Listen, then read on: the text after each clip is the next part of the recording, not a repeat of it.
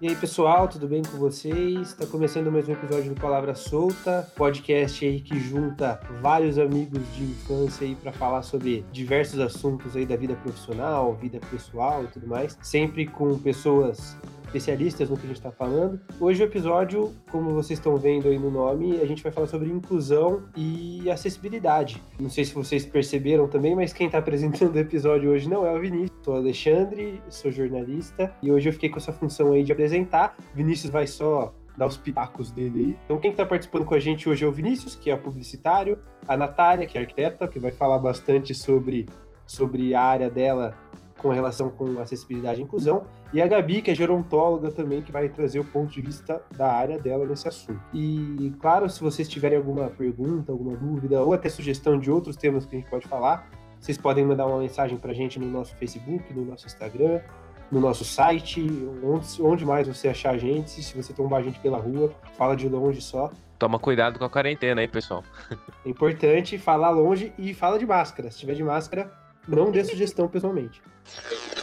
Está começando, Palavra Está começando Solta. Palavra O Solta. seu, O seu, o, nosso meu, o nosso podcast. a primeira parte para a gente começar esse episódio é a gente entender os conceitos. Quando a gente decidiu esse tema, eu fui pesquisar e para mim acessibilidade e inclusão eram basicamente temas, termos redundantes, né? Para mim significava a mesma coisa e não são. Eu queria que vocês falassem um pouquinho é, o que, que vocês acham que, que, é cada, que é cada coisa, se vocês acham que tem diferença.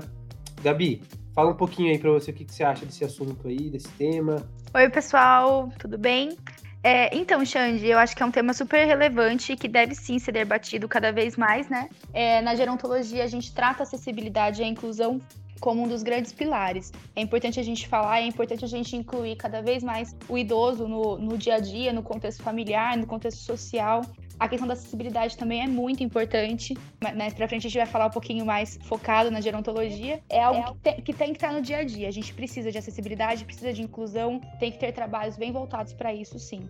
E quais que seriam as diferenças na gerontologia entre acessibilidade e inclusão? A inclusão é aquilo que tudo que a gente vai incluir o idoso na sociedade. Então a gente tem é, trabalhos voltados para a forma de, para não ficar redundante, né, a inclusão mesmo. Desculpa o termo. Mas então assim são atividades, são exercícios que a gente faz para incluí-lo cada vez mais. Então no contexto familiar, no contexto social, coisas que a gente pode, pode fazer para inseri-lo cada vez mais na sociedade. Aí a gente tem às vezes questões de trabalho, como que a gente inclui é, um idoso é, no, no, dia a dia do trabalho, por exemplo, numa empresa nova e tudo mais. Então, são projetos que são bem individuais, né? Cada pessoa é singular, a gente não pode esquecer disso.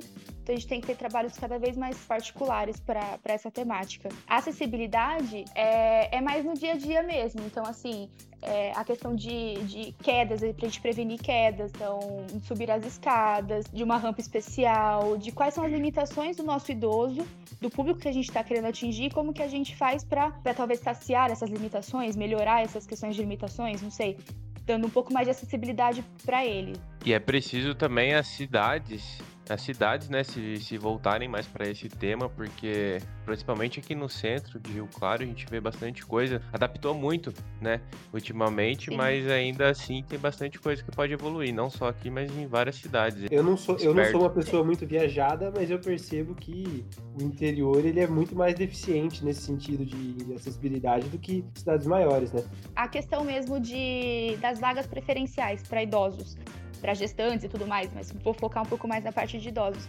São formas de, de acessibilidade e de inclusão ao mesmo tempo, eu imagino. A gente está incluindo num espaço, então num shopping, é, espaço que muitas pessoas consideram de jovens e tudo mais, mas não. A gente tem, a, a gente permite que os idosos, por, exemplo, vão até esse espaço e tem essas vagas preferenciais que eles consigam é, e ao mesmo tempo acessíveis, né? Então a gente vai, ele estaciona, é muito mais perto, ele anda muito menos, dessas vagas. Eu acredito que a gente consiga é, linkar as duas coisas, tanto a acessibilidade quanto a inclusão. Então, acho que elas são importantes. E, gente, tem que respeitar a vaga preferencial, por favor. Não vamos nem, rapidinho. Não vale nem por cinco minutinhos, Qualquer hein? uma, né? Essa parada não existe. Exato, e é realmente importante, gente. A gente pega bastante pessoas, principalmente idosas, com mobilidade mais reduzida, sim, com algumas limitações que são é, maiores e tudo mais. E, e, essa, essa vaga ela faz a diferença, é importante, sim. É, então, só se atentar. É bacana. Já que a gente comentou um pouquinho dessa parte aí de cidade, passos, É, vamos trazer a opinião da Natália. Natália, fala um pouquinho sobre a sua área, a área da arquitetura e do urbanismo também, né? É, esse tema de acessibilidade, assim, é um tema bem complexo, assim, dentro da arquitetura, né? E como a Gabi comentou, eu acredito que a acessibilidade é uma parte da inclusão, uma parte bem grande, assim, como a Gabi falou, né? Eu acho que para a gente viver numa sociedade inclusiva, a gente tem que ter acessibilidade. E aí a gente até fala em arquitetura inclusiva, né? Que é um termo assim, a gente não consegue ter uma cidade inclusiva, ter ambientes, né, com inclusão e tudo mais, sem acessibilidade. Porque é, a gente vê a acessibilidade como a, a possibilidade e a condição, é, percepção, entendimento para a utilização de todos os espaços, seja é, espaços, equipamentos de transporte, equipamentos urbanos, mobiliários urbanos, pela pessoa com deficiência. Então, assim, a acessibilidade é isso. E a partir de você ter um espaço com acessibilidade, ele pode. A inclusão né, precisa também, não só, mas também de um espaço acessível. Então, por isso que eu acho que a inclusão, a acessibilidade, na verdade, é ali um braço, vamos dizer assim, da inclusão. A ideia é essa, né? A ideia da arquitetura, com acessibilidade, a gente fala que tem três pontos principais, assim, que é a autonomia, que a acessibilidade deve trazer para um equipamento, para um edifício, enfim. Até para uma pessoa. É a, autonomia, é, a autonomia, o conforto e a segurança seria assim, a autonomia, ela conseguir fazer as coisas sozinhas, né? E ela ter ali uma escolha também. Porque às vezes a gente vê muita coisa assim, ah, tem um lugar só, tipo num show, sei lá, num cinema, qualquer coisa assim. Tem um, um lugar espaço só reservado, né? Geralmente no cinema é um espaço ruim ainda, né? Exato, Exato. embaixo ruim, da tela. Tá lá embaixo e sabe, a pessoa não tem escolha. E daí você, talvez você queira trabalhar uma coisa e piorar a outra, né? Aí você trabalha na acessibilidade, talvez, para incluí-la no ambiente, só que você esquece da questão visual, que é muito pior no, numa tela, assim, muito próxima. É.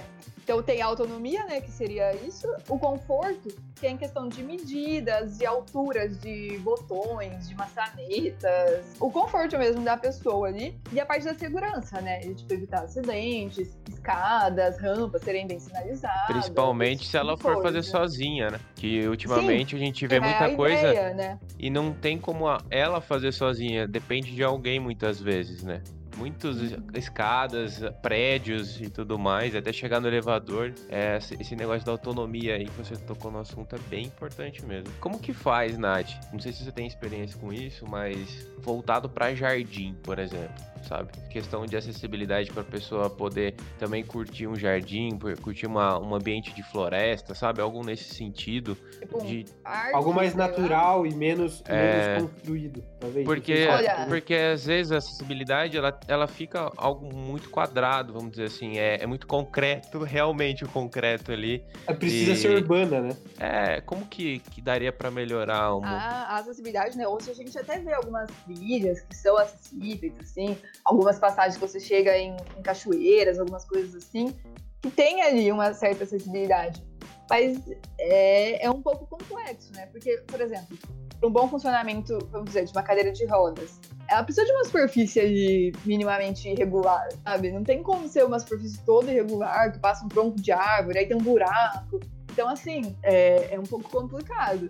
Mas, Mas é o ponto que... Que, as, que, que, os lugares precisam adaptar mais, né? Eu acho que esse lazer Sim. também para as pessoas com deficiência, não só a cadeira de roda, né? É um deficiente visual também, auditivo, enfim, essas pessoas poderem ter essa percepção junto com as pessoas que não são deficientes, né? Eu acho que esses ambientes de com viagem, certeza. de passeios também, eles precisam ter um olhar especial em cima disso. E assim, né, o que a gente fala é que isso ele não precisava ser adaptado depois. É muito mais vantajoso quando o edifício surge, o edifício, é, o parque, enfim, é, ele surge já assim. Eu até tava Já é vendo... pensado para isso. Exatamente. Por exemplo, se você for adaptar um imóvel, vamos por um apartamento, sei lá, você vai, para tornar ele acessível, né? Você vai gastar aí mais ou menos de 20 a 25% do valor do seu imóvel. E se ele for já feito de uma maneira adaptada, você vai ele vai ficar de 2 a 4% só mais caro do que um não adaptado. Porque assim, tudo bem, ele é mais caro, mas é pouca coisa, né? E o adaptar é muito mais caro. Então aí o que seria, né, no mundo ideal? Fazer alguma coisa que a adaptação seja barata. Porque também não, não adianta a gente querer, ah, vamos fazer tudo adaptado. Então também não vai funcionar, né? Tem que Ah, ser vai ser um custo mais alto sem uma demanda tão grande, vamos dizer assim. bem interessante a gente pensar assim, porque vamos supor quando a gente muda pra uma casa. Eu, eu, Gabriela, eu sempre, sempre pensei num sobrado. Nossa, queria mo- morar no sobrado. Depois que eu entrei pra faculdade de gerontologia, tipo assim, sobrado não faz parte da, da ideia de minha- da minha vida, entendeu? Porque é, hoje eu tenho tranquilidade pra subir e descer uma escada. Só que eu não sei daqui a algum tempo é, se eu sofrer uma queda mesmo, eu já vou ficar com a mobilidade totalmente reduzida, vai ser muito mais difícil. Então a- as pessoas elas precisam sim pensar isso a longo prazo. É, a gente pensa muito de imediato. Então, Assim, ai, é, depois para eu adaptar um, um sobrado, por exemplo, é muito mais complexo, não é? Ou até para as pessoas que moram perto de você, tipo, parente mesmo, idoso que vai te visitar, né? É complicado Sim. você ter, ter muita coisa na sua casa também. E eu já vi gente falando disso, e eu mesmo já passei por isso, não sei quantos de vocês. Aquele exercício de você, meu, sei lá, quebrou a perna e tem que ficar de muleta, ou tem que passar um período de cadeira de roda, ou tentar fazer uma tarefa de cadeira de roda. Você percebe como a maioria dos nossos ambientes não são preparados para esse tipo de situação, né? Não. Casa, Nem próprio dentro de casa mesmo. Exatamente. E aí você para e pensa assim, meu, eu preciso. O ambiente só precisa ser adaptado para quem. Claro que a- a- o principal uso é esse, né? Ele precisa ser adaptado para quem tem é, deficiências de acesso, né? No caso de, de acessibilidade. Mas mesmo para pessoas que não têm esse tipo de deficiência, um ambiente adaptado, um ambiente preparado para essas situações, eles já são naturalmente melhores. Eu tô errado. então, Jandy, na minha varia um pouco. Porque, por exemplo, assim, vou te dar um exemplo mais prático. Uma pessoa que está numa cadeira de rodas, ela vai ter uma altura de pia, por exemplo, mais baixa do que uma altura de uma pia para uma pessoa que está em pé, vamos dizer assim, né? Que- Faz sentido. E aí, Faz Como sentido. que É, então assim, não é, ele não é melhor para todo mundo, ele é melhor para pessoa com deficiência. E aí que tá, a arquitetura, ela, por isso que ela tem, ela deveria ser adaptável de uma maneira mais fácil, né? Para se acontecer alguma coisa, não ser tão caro você adaptar. Mas também a solução não é fazer tudo adaptado, porque também não vai funcionar para E outro gente- lado, né? pessoas Sim. sem deficiências, é. E daí a gente pensa numa casa, num muito, muito ambiente sentido. que tem uma pessoa que necessita desse tipo de acessibilidade e a outra que não. É como que você coloca um meio termo, né, para essas duas pessoas, por exemplo? Uma família que tem um cadeirante ou um, um idoso com mobilidades mais nece- necessidades É e um pouco mais. complicada. Tem, umas, tem algumas pias de banheiro, eu acho, se eu não me engano, que elas são reguláveis. Claro, existe um custo mais alto e tudo mais, mas tem algumas, ali, alguns artifícios que a gente pode usar, mas com certeza é um- uma complicação ali, né? Eu acho que nunca vai ter um 100%, né? É, então. Eu acho que a gente até falou isso no outro episódio, que a gente não lembro qual que era a discussão, mas que a gente falou da altura do espelho. Que eu comentei que a altura Exato. que, que os espelhos aqui em casa, eu não sou uma pessoa super alta, mas os espelhos daqui de casa, quase todos eu tenho que abaixar pra enxergar meu rosto, porque eles são mais baixos. Pra quem não assistiu, pra quem não ouviu, é no último episódio do marketing que a gente conversou sobre isso. A gente falou um pouquinho sobre marketing, um pouquinho sobre outros temas aí também. Foi no último episódio eu não lembrava, parabéns. Já passou muito tempo, né? Muita coisa aconteceu nessa quarentena aí. A É, cabeça fica a mil. Super, todo dia uma novidade diferente na minha vida. Eu só queria comentar um negocinho, cara, sobre os- o tanto de gente que tem deficiência, né? Assim, até 2009, 2019, 2009 não, tô ficando louco também. Até 2019 eram 45 milhões de pessoas que declararam algum tipo de deficiência. 45 milhões de pessoas. Então, assim, é um número muito expressivo e já que a gente está falando de uma construção iniciar do zero, as coisas serem projetadas desde o começo pensando nesse, nessa, nessa deficiência, né, nas pessoas aí, porque tem diferentes tipos, né? Não só cadeirante, mas pode ser cegueira, baixa visão, deficiente visual, é uma das principais, auditivo também, né? Até de locomoção, tanto no digital quanto no, no físico mesmo que a gente está falando aí de construção, é, os sites, as redes sociais, tudo precisa dessa adaptação. As empresas precisam olhar mais também, porque pode até ter um, um custo a mais, né, Nath, que nem você falou, mas preciso olhar, é preciso ter mais acessibilidade nos preços também, né, para ter tudo Com isso. certeza. Então, Em relação a isso, né, das empresas e tudo mais, eu tava vendo uma pesquisa foi feita. Porque o que acontece, assim, quando as, as, as construtoras, né, eu sei mais, vão construir apartamentos do programa Minha Casa Minha Vida, elas são obrigadas a fazer uma porcentagem, se não me engano, são 3%, de unidades adaptáveis, adaptadas. Mas, quando sai desse programa, elas não têm essa obrigação. E aí eu tava vendo uma pesquisa da. É o jeitinho brasileiro também, né? Na questão das leis e tudo mais. Ela, a Folha de São Paulo fez uma entrevista com 13 construtoras. 13. E só uma falou que é, fazia algum tipo de apartamento ali acessível. As outras 12 falaram que se não é obrigatório, Nossa. ninguém faz. E aí vai naquilo da pessoa ter que gastar lá os 20 a 25% para adaptar. Se, eu- se uma pessoa que precisa de um ambiente adaptado e quer comprar um apartamento na planta, ela só pode adaptar esse apartamento depois que ele estiver pronto. Tem alguns apartamentos que você não compra ele totalmente pronto, né? Mas assim, é, e tem alguns também que oferecem ali uma, uma, uma reforma. Ah, mas aí já, já é um pouco mais alto padrão, né? Sim, sim, sim. Mas no geral, ali vamos dizer, é, a pessoa vai ter que depois reformar. Entendi. E até o custo Gastar. também pra você fazer isso depois, isso vai ser aquele retrabalho que a gente comentou também em um dos episódios atrás, que vai tá- custar o dobro pra pessoa, né? E, e, por exemplo, a maioria das pessoas com deficiência é da classe C, né? Ali a gente tem as divisões da classe C, tem a, a C+, C-, C média mesmo, mas mesmo assim não é uma classe que pode também ficar gastando, enfim. E quem compra, quem investe nesse financiamento aí de construção que nem você tá falando, pensa a longo prazo. Então ela vai ter que ter, ela vai ter que pagar esse financiamento, pagar esse apartamento e ainda custear esse, essa adaptação. Talvez para as empresas, aí, as construtoras pensarem um pouquinho também. E talvez ser um diferencial, inclusive, ali que não deveria ser diferencial, né? Mas Exato, que... a acessibilidade devia ser acessível para todos, né?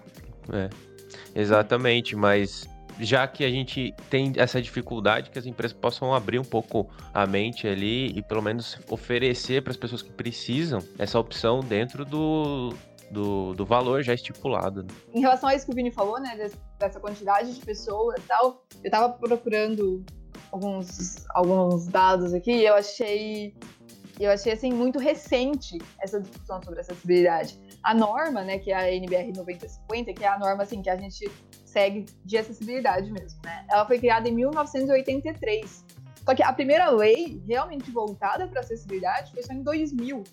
E a lei da inclusão, que a gente chama, que é que quando realmente, né, é, ah, as pessoas tinham que, que deixar os estabelecimentos acessíveis e tudo mais, e teve uma, talvez uma fiscalização mais forte nisso, em 2015. Então, assim, Nossa, é muito Tá aí, recente. né? exato, exato. Mesmo a lei de 2000 é muito recente ainda, né? Eu lembro de uma. Quando eu tava na faculdade, eu fui cobrir uma semana de arquitetura. E aí teve alguma palestra lá de uma moça, não vou lembrar exatamente quem que era, qual era o tema e tudo mais. Mas era voltado para acessibilidade. E ela estava no auditório, e ela chegou lá na frente, começou a falar e falou: gente, a gente está numa semana de arquitetura, falando sobre acessibilidade, e vocês perceberam que para eu chegar até aqui o palco, eu não passei por uma rampa. Sim, eu tive que fazer só escada, só degrau e.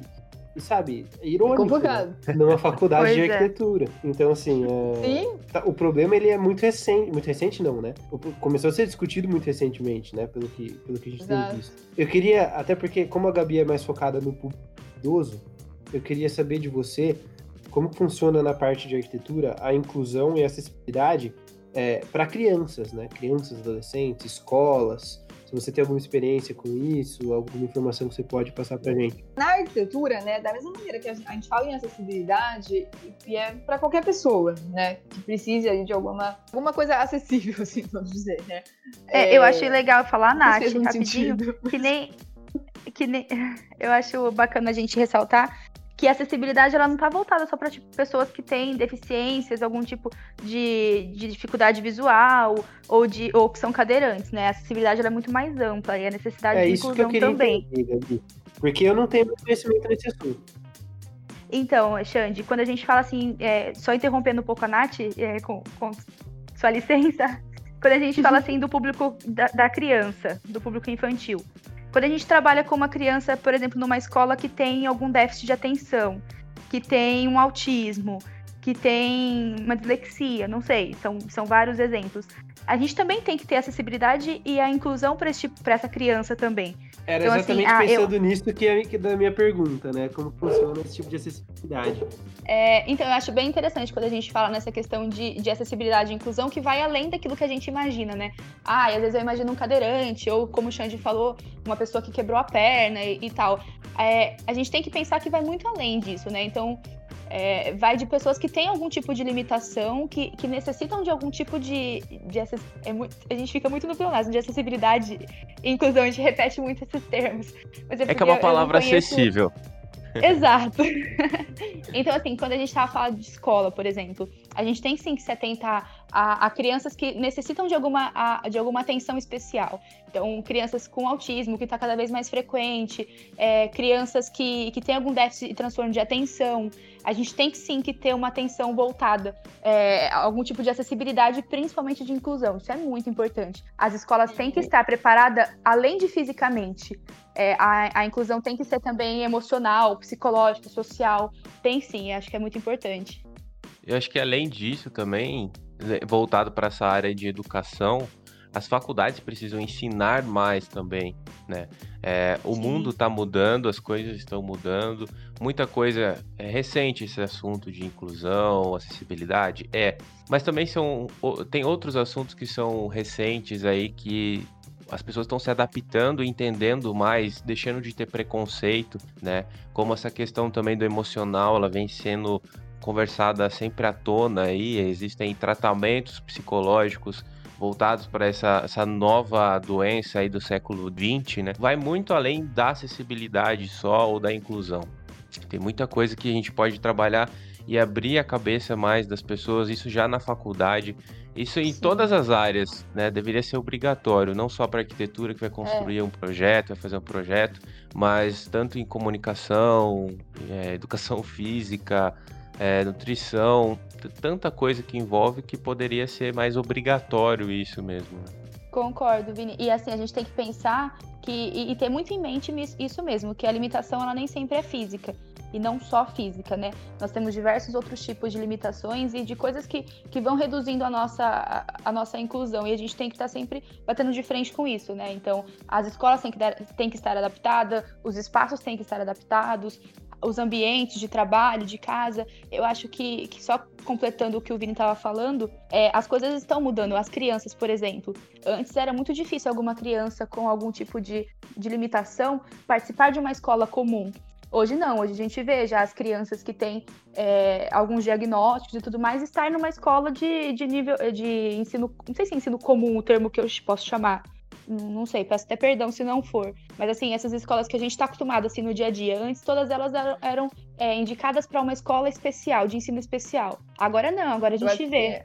Não, é, é, é, é possível sim incluir todo mundo. São, tem áreas, tem áreas que são mais propensas a essa educação. É, acho que a, a, palavra certa é educação mesmo, desde o começo, desde sempre. Por exemplo, professores, eles têm mais essa vocação, é, esse estudo mesmo na faculdade, é, porque eles vão lidar com seres humanos o tempo inteiro. Mas outras pessoas também lidam e também precisam dessa educação, né? Só completando essa parte da, da faculdade, da escola, enfim. Até a gente tá falando desse assunto de educação, tá? o nome da reportagem era Os surdos precisam. Por que os surdos precisam enxergar a matemática?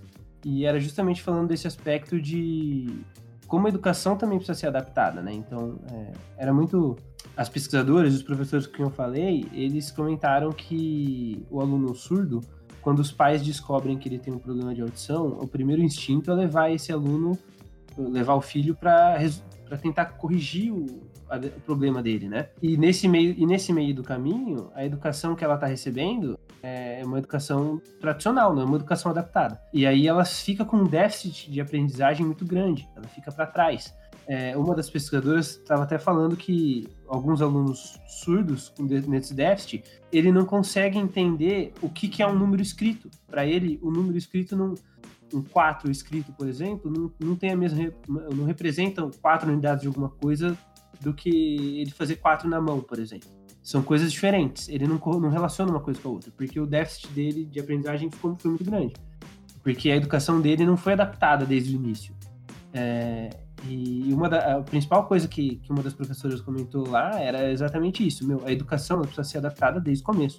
Ela precisa ser inclusiva desde o começo. Ele não pode, é, mesmo que exista a possibilidade de reverter esse problema, né? É, e muitas vezes, mas muitas vezes não tem. E, e nesse meio tempo, a educação ela precisa ser sempre é, inclusiva, porque senão é um déficit muito, muito básico de, de aprendizagem que poderia ter sido facilmente corrigido se, se, tivesse, se a criança tivesse sido incluída no processo adequado desde o início. E como você está tocando nesse assunto de educação, como a gente precisa também, porque assim, os prés da vida, pré-1, pré-2, pré-3, eles servem para a gente desenvolver nossos sentidos. Então a gente vai brincar com massinha, a gente vai brincar com troca de copo, coordenação é, motora. Muitos especialistas dizem que é a parte mais, uma das partes mais importantes da educação, né? A primeira infância. Imagina se uma pessoa com deficiência é, na parte principal da infância, todo esse desenvolvimento também começa errado, né? Então, fica um alerta aí também para os pais, né, que estão ouvindo, que é importante ter esse conhecimento aí, né,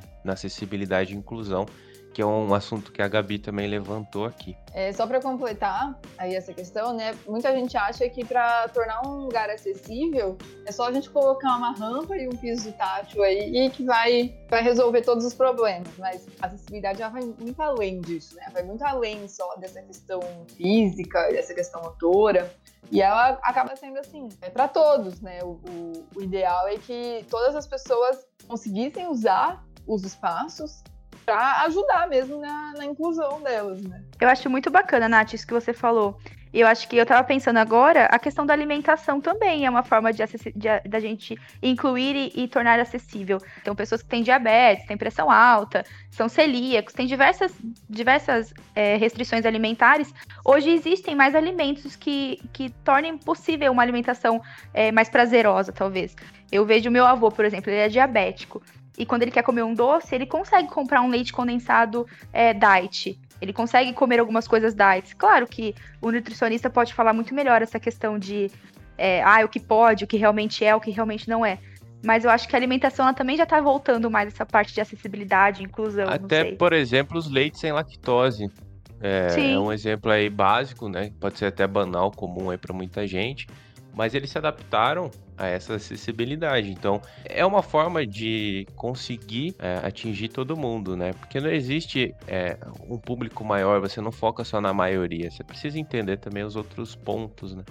As minorias Com também, certeza. enfim. O acesso né, a esses alimentos, a esses outros produtos, eles estão muito mais acessíveis hoje, né? E às vezes eles até podem ser um pouco mais caros, mas também não é, é exorbitante de diferença, né? Por exemplo, a gente acha no mercado hoje, né? Que Exato. antes não achava. Bom, mas focado nessa, nesse sentido aí também, a gente pode entender as roupas, né?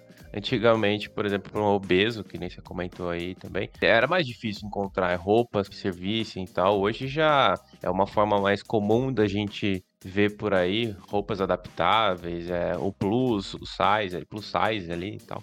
Então, é que nem a gente comentou agora há pouco, tudo tá, tá se adaptando, tudo tá mudando, né? A cabeça. Sim, graças... eu acho que a tendência é que a gente fique cada vez mais acessível, né? Assim, Graças a esse conhecimento, né, compartilhado, muita gente aí usando as redes sociais, o digital para poder, eu acho que essa foi a principal acessibilidade ali nos últimos tempos, né? Graças a esse digital, essa internet também, a informação pôde correr e as pessoas poder, puderam ter maior conhecimento também dessas diversidades, inclusões, enfim. Ô Vini, puxando nessa Oi. parte digital aí, eu queria que você comentasse um pouquinho, principalmente você que, que trabalha mais com isso, como que funciona essa parte de, de acessibilidade, de inclusão no mundo digital, né, no mundo online. É, a gente vê Sim. por aí campanhas inclusivas, algumas hashtags de é, descrição para cegos, né, hashtag para cego ver, é,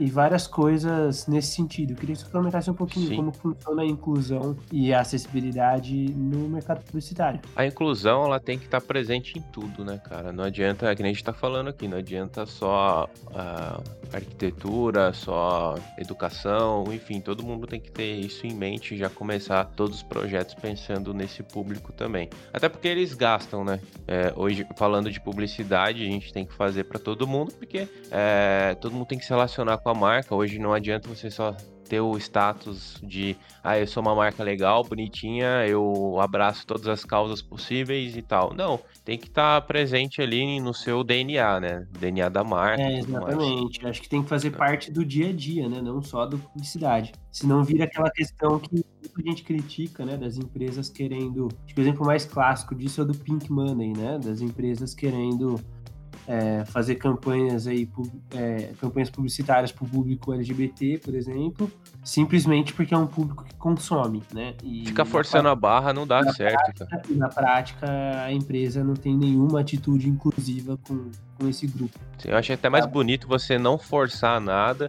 É, se você não também não quer expor a sua marca dessa forma, mas também não força nada. Por exemplo, o dia é nacional, internacional, LGBTI, QI lá. É, você fazer um post só porque é dia e você não tem nada na sua empresa, evita, porque também pode desgastar a sua marca. É, não força nenhuma barra. Focando um pouco mais nessa questão de, de adaptação, né? Os vídeos, hoje a gente não faz mais vídeos sem legenda, por exemplo, para as pessoas também acompanharem é, sem áudio e tal, só, só questão do visual. É, então, isso eu acho interessante, porque a minha impressão é que os vídeos com legenda eles se tornaram populares não por uma questão de acessibilidade, mas por uma questão, questão de, de, atenção, é, retenção de, de audiência. É. Porque eu, eu e, sei lá, imagino outras pessoas assim, navegando no Instagram, às vezes eu tô num lugar público, ou num lugar que eu não consigo ouvir o áudio do vídeo, e a legenda me deixa ver o conteúdo do vídeo, mesmo sem eu sem estar tá ouvindo o vídeo. Mas, Sim, eu concordo, gente.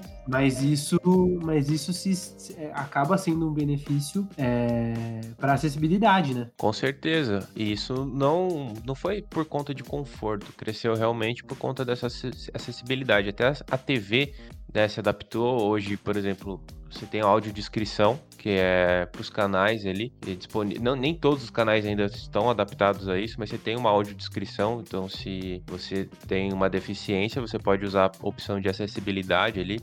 Os navegadores também, eles leem o site, por exemplo.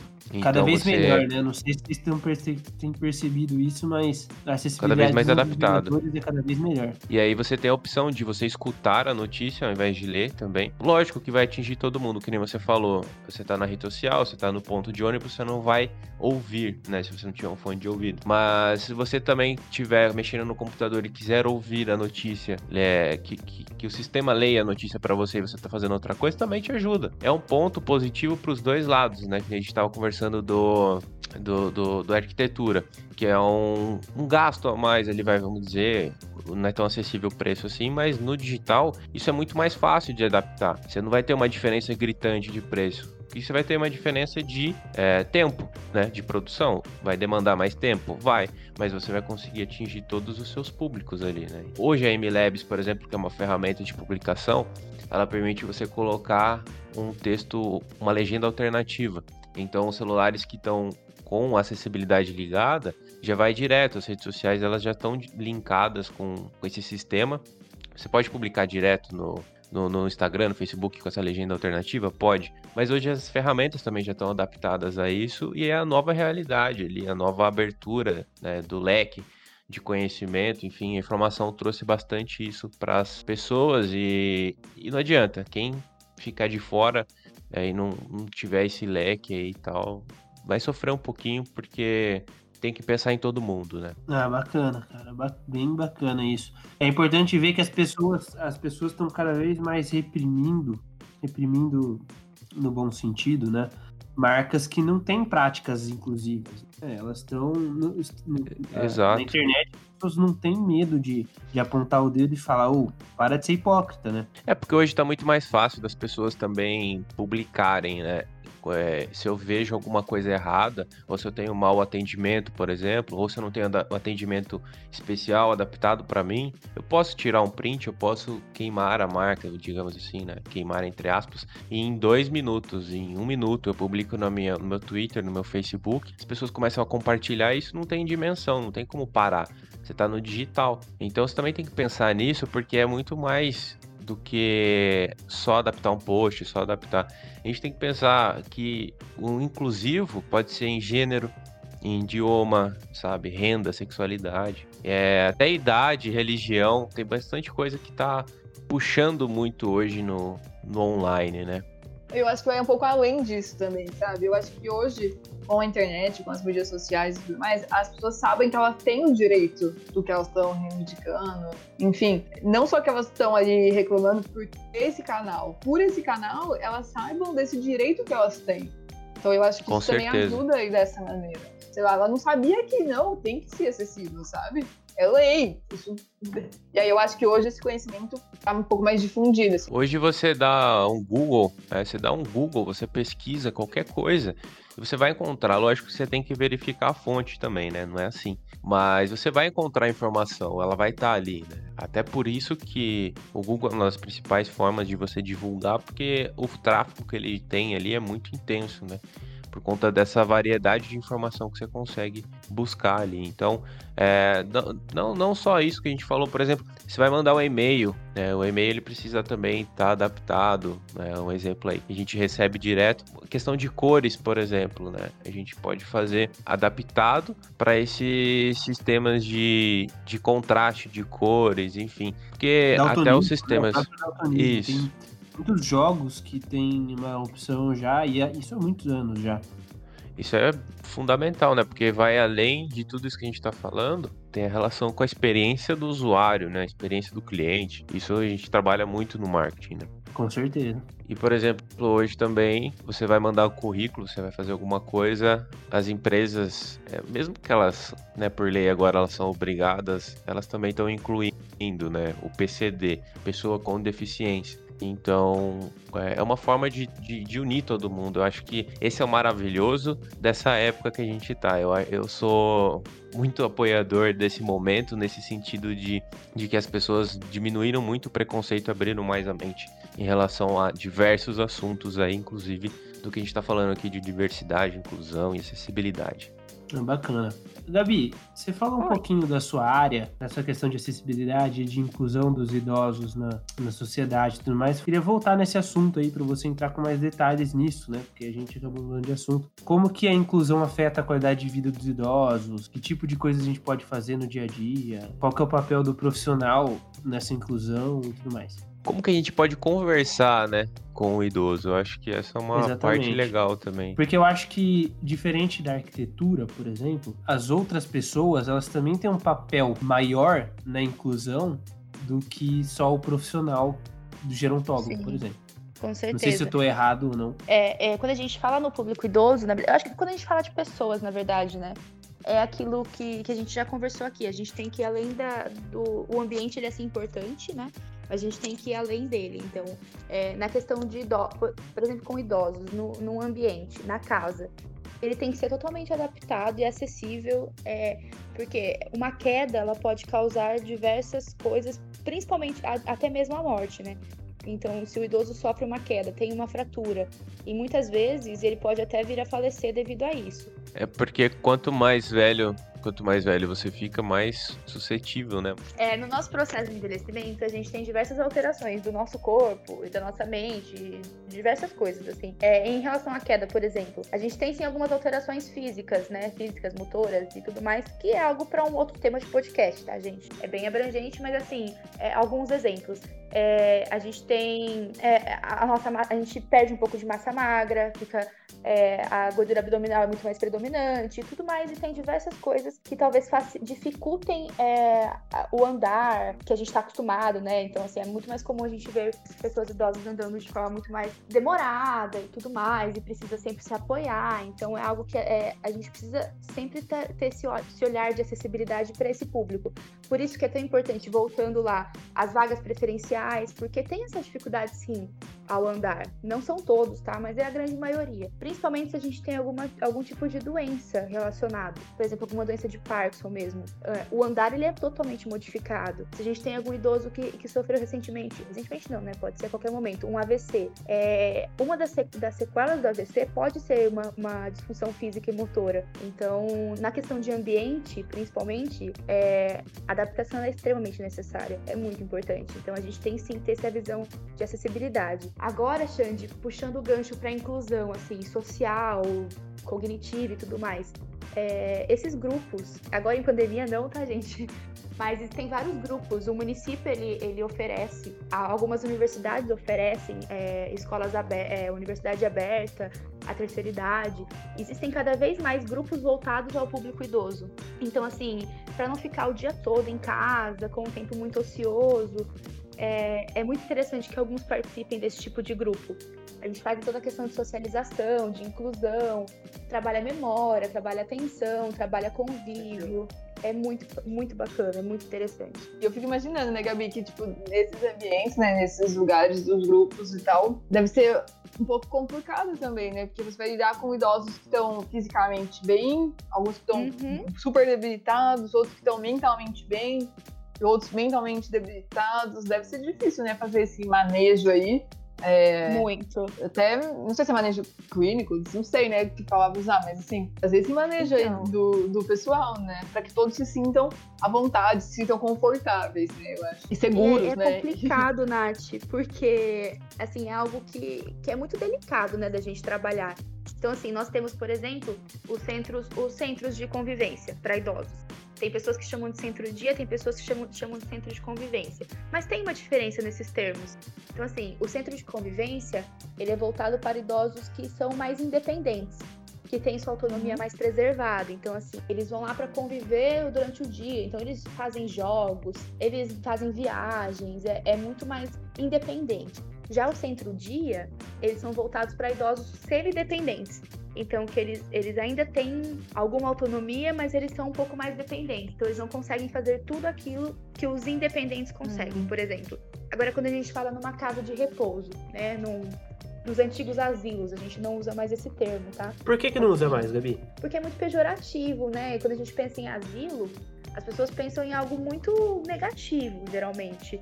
E, e, não é mais assim, né? Hoje é uma casa, a gente chama de casa de repouso. Na verdade, o termo mais correto é instituição de longa permanência. Eu acho que muitos, muitos idosos, quando eles falam, ah, eu vou para uma. Geralmente eles falam asilo é porque, ah, eu vou me internar no asilo. É, quando você vai para uma casa de repouso, para uma ILPI, você não vai se internar, você vai morar.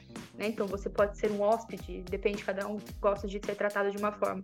Você, pode, você é um morador, você é um residente. Agora, o termo internação, ele é algo que traz coisas é, apreensões e medos e tudo mais.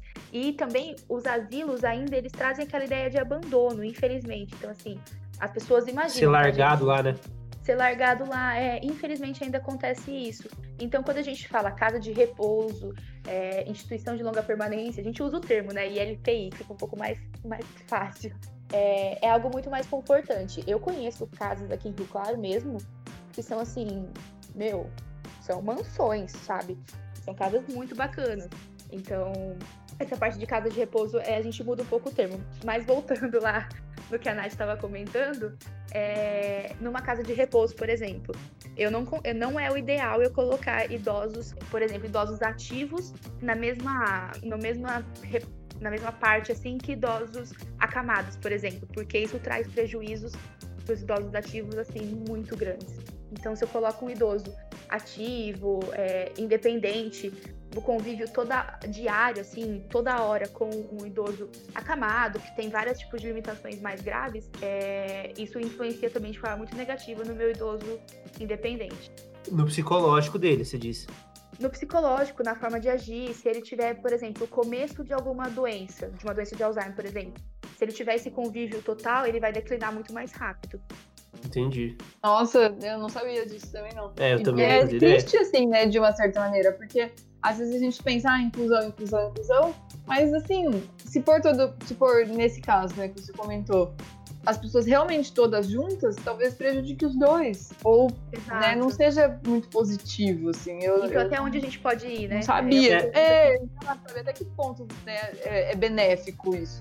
Eu Sim. Não, não sabia, assim. Eu achava que que na verdade podia talvez pôr juntos, assim, e um seria, tipo, um benefício, um traria um benefício pro outro, sabe? Bem sempre, infelizmente. Você até falou das universidades abertas aí, eu lembro que tanto na Unesp lá quanto na USP, quando eu trabalhei, elas tinham esse projeto de, de universidade aberta para terceira idade e tinham cursos, por exemplo, de ensinar idosos a mexer no celular. Ou no Sim. computador. E, e eu lembro que o pessoal comentava, os instrutores, que eram, a maioria eram alunos, mas acompanhados de especialistas, né? É, e eles comentavam que a maior dificuldade era, era que todos, todos eles estivessem no mesmo nível, né? Porque existe, acho que essa questão é muito mais forte, né? Depois de uma certa idade com os idosos, né? É, o ritmo de aprendizagem ele fica muito diferente, né? Sim, muda muito. Sim. Bacana esse papo, muito interessante, muita coisa que eu não fazia ideia é, de todas as áreas aqui, muita coisa que eu não, não tinha conhecimento nenhum. É bom para a gente perceber como esse assunto ainda precisa ser muito discutido, né? É, às vezes a gente tem a impressão que ele, que ele já é falado há bastante tempo, mas na verdade não é, e, e a gente precisa levar em consideração esse aspecto sempre que a gente tiver no nosso dia a dia, né? Nossa rotina e tudo mais. É, vocês têm alguma consideração, alguma coisa aí para falar? Vamos para as partes finais. Vini, diga aí. Cara, olha, uma coisa que eu vou citar aqui é uma palavrinha que a gente vive falando, acho que desde o primeiro episódio, que é empatia. Você tem, precisa dessa palavra na sua vida, você precisa disso na sua vida, porque se você não se colocar no lugar do outro, você nunca vai saber como é a experiência no, do outro olhar, do outro ponto de vista, né? Você citou que você usou a cadeira de rodas, se pôs no lugar do outro, você entendeu? E é só assim, infelizmente a gente só vai aprender quando a gente se colocar no lugar do outro ou se colocar nessa situação. Por exemplo, você já se imaginou usando o computador sem mouse e teclado? Então a gente tem que adaptar tudo isso para outra, para outra experiência também ser legal. Fica a dica aí, pessoal. Sempre que vocês forem fazer alguma coisa, pensem como que seria no lugar do outro. Se põe no lugar do outro, não pare na vaga de 5 minutos ali, não pare 5 minutos na vaga de deficiente, né? Porque isso vai atrapalhar alguém e tudo, todas as nossas ações têm alguma reação ou atrapalha alguma coisa. Também pode ajudar. Então, use esse tempo que você tem aí, se coloque no lugar do outro e ajude sempre, né? Bacana, bacana. É, eu queria ver algum episódio nosso que terminasse sem alguém deixar as considerações finais falando da palavra empatia. Até agora, todas as vezes foi, foi super válido, então não tem nem o que reclamar também. Cara, Mas acho que é- não tem nenhum, não tem como, não tem como.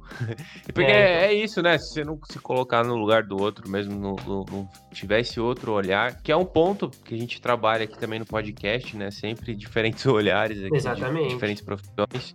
Então acho que esse é o ponto pra vida aí. Vai ser sempre, vai ser sempre uma opinião válida. Mas eu acho que é importante a gente falar também que, assim, por mais que a gente tente, né, se pôr no lugar do outro, por mais que aí o Xande deu o exemplo que ele ficou aí uns dias na cadeira de roda, Não é enfim, a gente não, é, a gente nunca vai saber como é realmente, sabe? Exatamente. É A gente não vive a realidade que, do outro. é, né? a gente tem que tomar cuidado pra não, não achar que esse tipo de experiência é suficiente pra gente Imagina, nem, nem de longe. Eu acho que a gente não, é, a gente não entende, a gente tenta entender, mas no Exatamente. fim a gente não entende.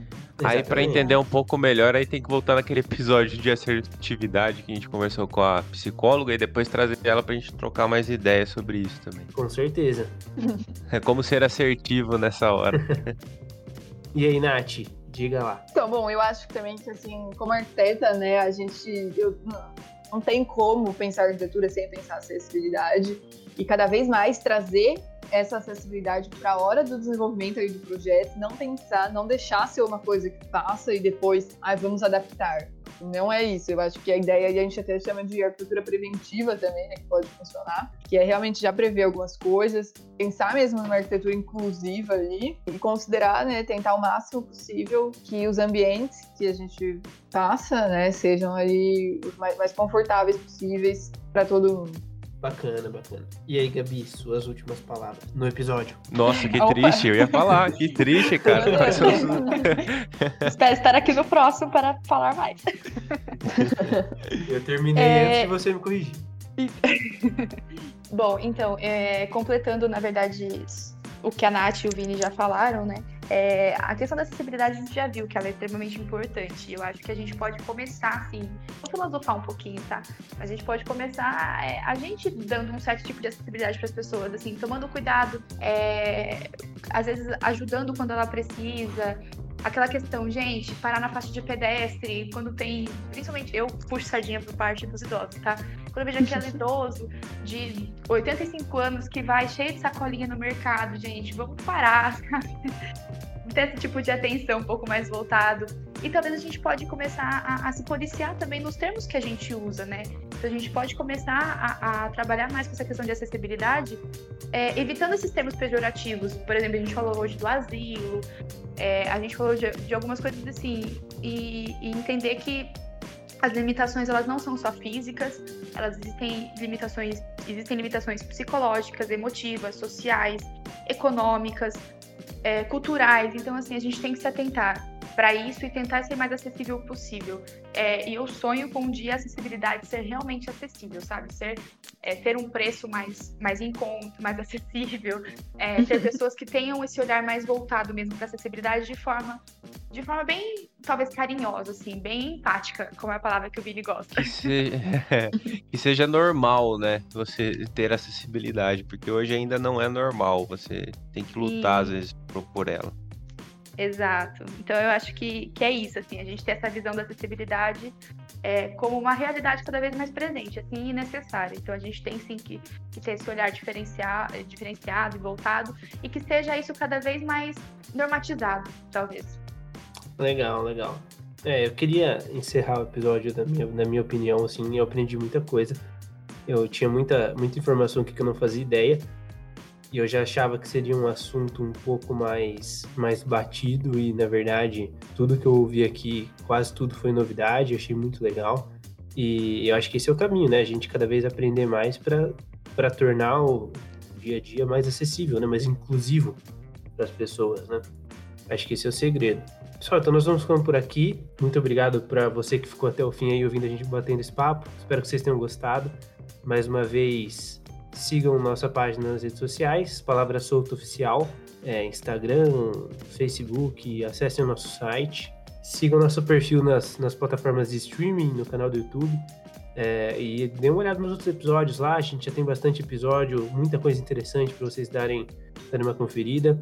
É, vamos deixar os arrobas aí antes da gente se despedir de fato aí. É, o meu é wolf.ale, não tenho perfil de empresa como meus, meus colegas. E vai lá, Natália. É, o meu é arroba Natália Barbaneira e tem o de arquitetura, né? Foi um pouco de arquitetura aqui hoje. Também, que é o arroba nataliabarbaneira.arc. Bacana. E os seus, Gabi? Da sua clínica, o seu pessoal? Bom, o meu pessoal é Gabriela Underline Dietrich. E o meu profissional é arroba VitaliRC. Daqui a pouco vai ter vídeo dela na TV lá, pessoal. Sigam é verdade, lá, a gente ficou sabendo que, que ela, ela vai disponibilizar. Na TV hoje. Pois é, também falando sobre acessibilidade, hein? Teve é. uma pauta lá sobre essa parte de risco de quedas e tudo mais. Bacana. E aí, Vini, fecha aí com.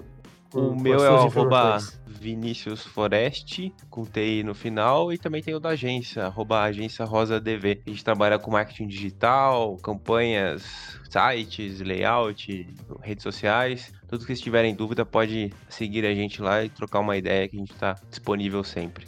Bacana, bacana. Bom, é isso, pessoal. A gente vai ficando por aqui. Um abraço para todo mundo. Espero que vocês tenham gostado. E até o próximo episódio do Palavra Solta. Falou, até mais. Tchau, tchau.